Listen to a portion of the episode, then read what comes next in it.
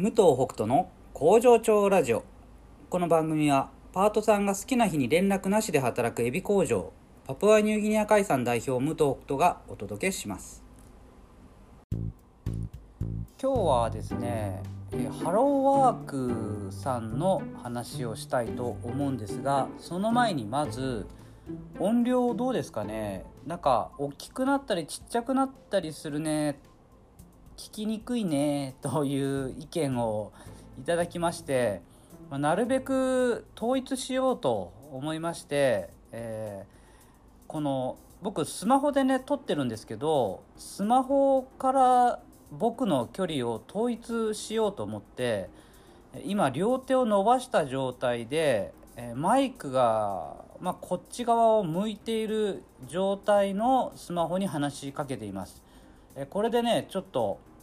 統一、まあ、自分の声の大きさもまあ多分いつもこのくらいの大きさで話してると思いますので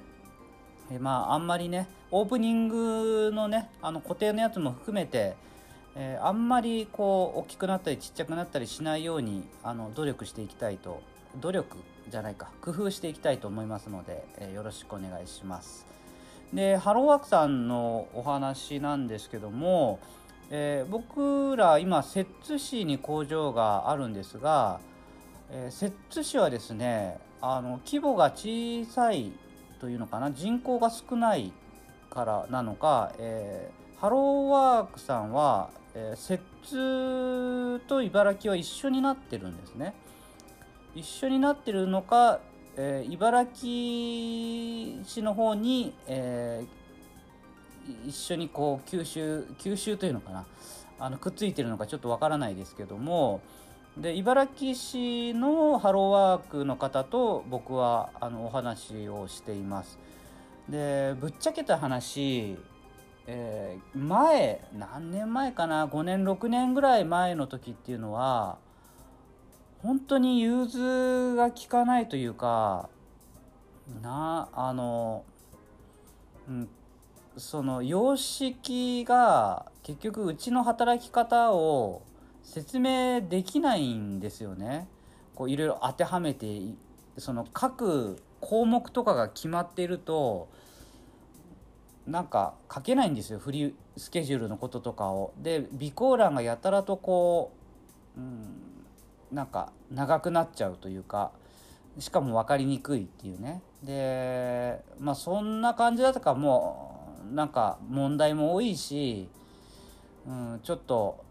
やめようと思ってハローワークさんにずっとお願いしてなかったんですけど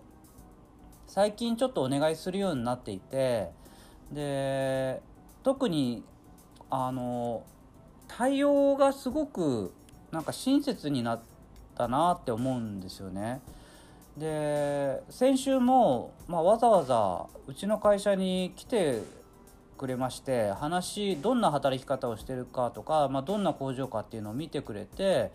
でそれをその紹介するスタッフの方にあの伝えるっていうことをねなんかしてくれるみたいでまあそれはもしかしたらその今そのコンピューターの方から事業者が自分であの打ち込めるっていう話をしましたけども、まあ、そういうのを、まあ、積極的にこう僕がねあの取り組もうとして、まあ、そこから記入しようとしたりしてるから、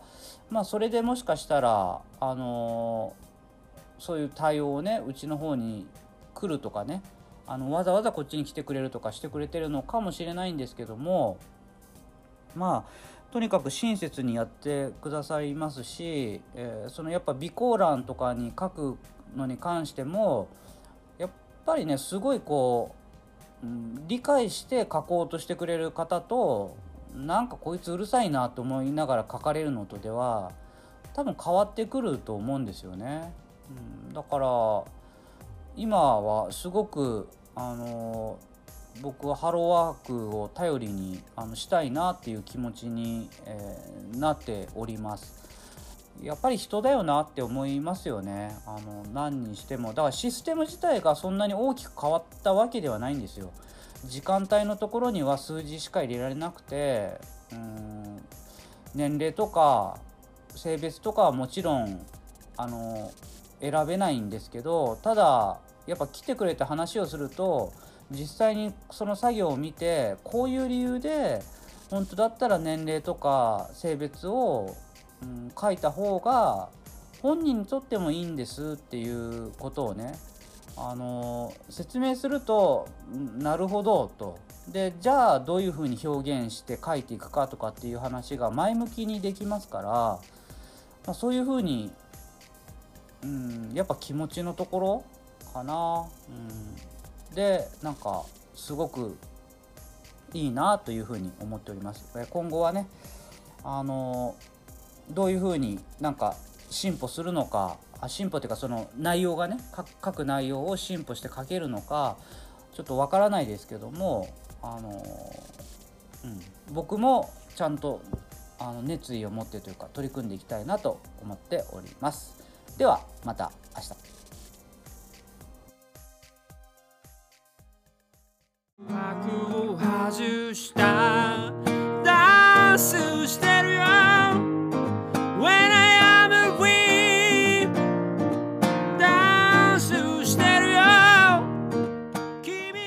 全てに意味があった。トゥトゥニューシングル When I Am